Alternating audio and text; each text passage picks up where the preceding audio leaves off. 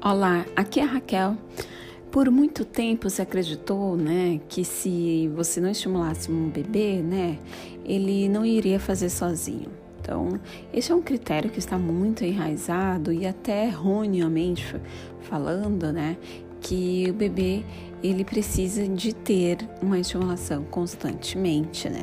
Mas já faz bem próximo de 70 anos que o Instituto Bickler lá em Budapeste, né, mostrou que as crianças elas têm, elas trazem consigo uma informação genética para se desenvolver.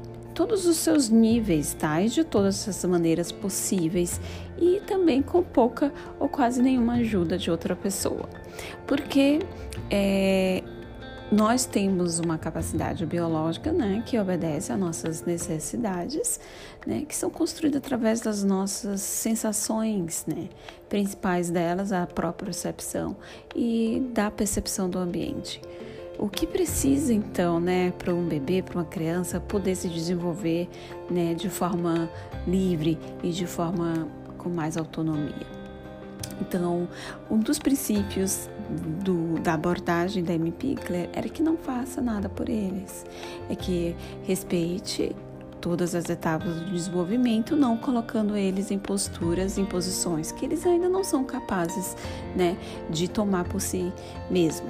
Então, respeitando a postura no espaço e tentando reproduzir um ambiente, né, favorável e sem riscos, né, um ambiente adaptável, nós já estamos fazendo muito por eles. Né? Uma roupa, uma vestimenta também que não limite mesmo essa movimentação, né? Principalmente meias, principalmente luvas. Eu sei que a gente tem que fazer um parênteses num, no inverno, né?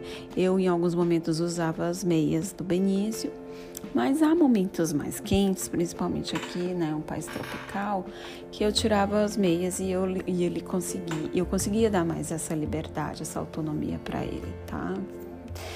Então, embora aqui eu possa estar falando, né, sobre algo muito revolucionário e muitas vezes chocante, né, mas como eu não vou botar meu filho para sentar? Como eu não vou ensinar meu filho a andar é, tem um fato muito importante que é preciso a gente entender, né?